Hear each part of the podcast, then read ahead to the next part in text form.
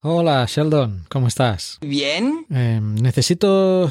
Necesito que me hagas un favor en pro de la geología, Sheldon. Debo confesarle que no le comprendo. Bien, verás, estamos haciendo un crowdfunding para una libreta geológica. La geolibreta. ¿Te acuerdas cuando me explicaste que las Kardashian no son famosas de verdad? Pues la geología es la Kardashian de las ciencias. Eh, bueno, la verdad es que me gustaría que entraras a geocastaway.com barra geolibreta y dieras una donación para nuestro crowdfunding. ¿Las donaciones serían para esa gente tan sucia? Cállate. Por favor, te lo pido, te lo pido por última vez. No, eso no es posible. Bueno, tendré que usar otros métodos. Ven para acá. Ven para acá, Sheldon. Ven para Sheldon, ya vas a ver. Ven aquí te voy a... Aquí te voy a amarrar, Sheldon. Ven aquí, coño, que no te muevas tanto, coño, Sheldon, ya vas a ver. ¿Tengo tu atención ahora, Sheldon? Muy bien. Ya veo lo que está pasando. Oh, Sheldon, no tienes ni idea de lo que está pasando aquí. Después de que hayas hecho esa donación, vas a reconocer que la geología es una ciencia real. No. ¿Por qué no puedes? ¿Por qué? Maldita sea, dilo. La geología no es una ciencia real. Sheldon, dilo, maldita sea, Sheldon. Dilo, maldita sea, Sheldon, dilo.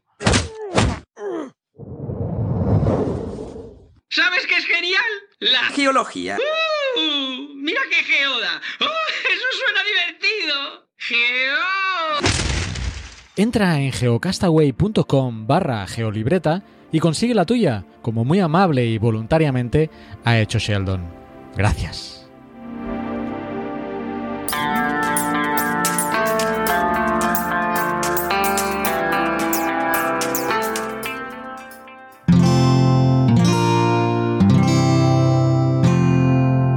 Cuonda, la comunidad de podcast independientes en español.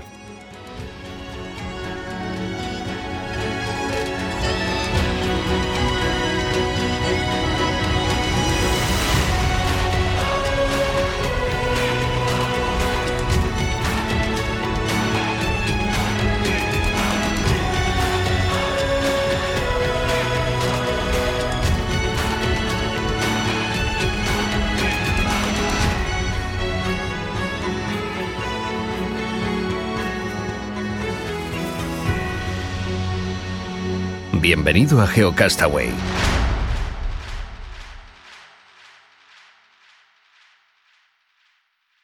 Hola amigos de GeoCastaway, soy Far Castaño. Después del hype que no termina por Capitana Marvel, vamos a hablar muy brevemente de Ammonite, la película que relata un lado no muy conocido de mi heroína favorita, Mary Hanning. Mary nació en Regis, en Dorset, de Inglaterra, el 21 de mayo de 1799, en el seno de una familia eh, humilde y profundamente religiosa. Cuando Mary era apenas una niña, su padre, que era carpintero, les había enseñado a ella y a su hermano Joseph el oficio de eh, recolectar fósiles, los cuales vendían a eh, nobles que iban a vacacionar a esa pequeña localidad. El padre de Mary fallece y deja a la familia en una situación económica bastante incómoda, lo que eh, obliga a Mary y a Joseph a dedicarse más intensamente a la búsqueda de estos fósiles que eh, vendían a los nobles, quienes describían estos, eh, estas criaturas del pasado, pero normalmente no le daba el crédito que correspondía. Al menos esto fue durante un tiempo, ya que Mary comenzó a hacerse conocida en los círculos de geólogos y naturalistas debido a su profunda inteligencia, su instinto y sus ansias de aprender. Ahora este nuevo film explora el lado humano de Mary y su posible interés amoroso en Charlotte Murchison, quien era esposa de Sir eh, Roderick Murchison, un famoso e influyente geólogo del siglo XIX, y a quien Charlotte también ayudó y enseñó ella misma sobre fósiles. Esperemos que Ammonite haga justicia a la gran Mary. Por supuesto que el segundo tema que voy a mencionar es el extraordinario hallazgo de Iberodactylus, un pterosaurio que vivió en la península ibérica y se estima que fue el más grande de los hallados hasta ahora. Los pterosaurios fueron eh, los primeros vertebrados que surcaron los cielos. Y durante todo el Mesozoico desarrollaron una diversidad de eh, morfologías y eh, hay unas 200, más de 200 especies reconocidas hasta ahora, pero debido a la naturaleza de sus huesos, los cuales eran frágiles y huecos para facilitar el vuelo, los restos de pterosaurios son muy escasos. En el caso de Iberodactylus andreui, solo se conservó la porción anterior del cráneo, que presenta una característica que es muy distintiva, que es su cresta ósea la cual presenta estriaciones eh, muy similares a las observadas eh, en otro pterosaurio con cresta del Cretácico inferior y que vivió en China el Amiperus eh. De esta manera, Iberodactylus y este taxón asiático forman una nueva familia que se llama Amipteridae. Extrapolando los datos recuperados eh, de Amipterus, se calculó que Iberodactylus habría tenido unos 4 metros de envergadura. Este pterosaurio vivió hace 125 millones de años en lo que es la provincia de Teruel en España. Existen otros pterosaurios, eh, cocodrilos, restos de titanosaurios y mamíferos que presentan también una afinidad con taxones asiáticos. Bueno amigo, eso es todo. Espero que hayan disfrutado y que la fuerza los acompañe.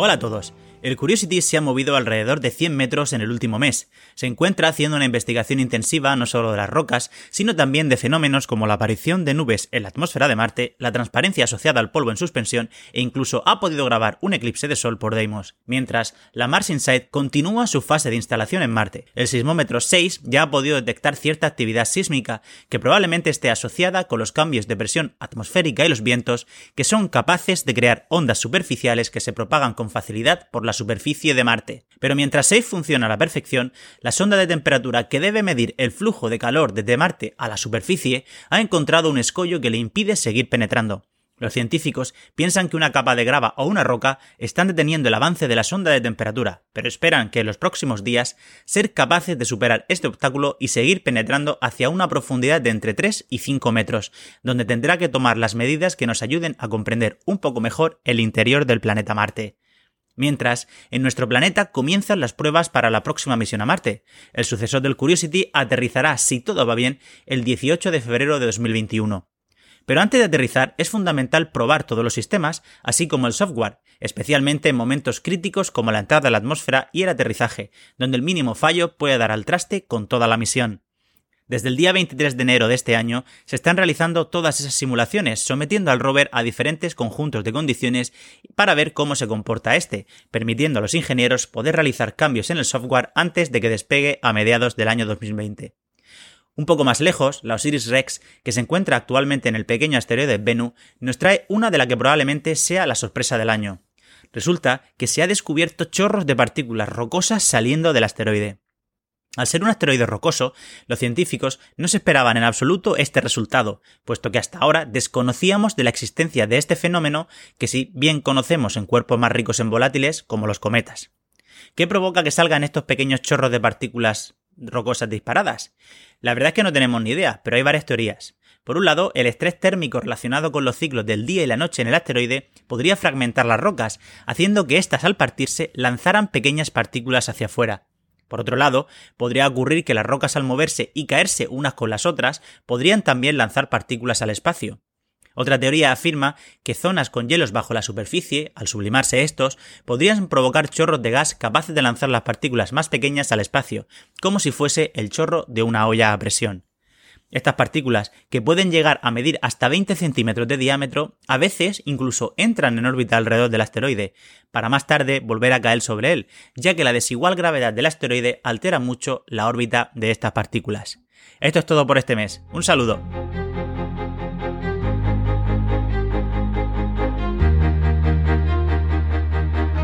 Envíanos tus comentarios, preguntas o sugerencias a geocastaway.gmail.com. Puedes escribirnos en nuestra web geocastaway.com. Búscanos en Facebook y en Twitter.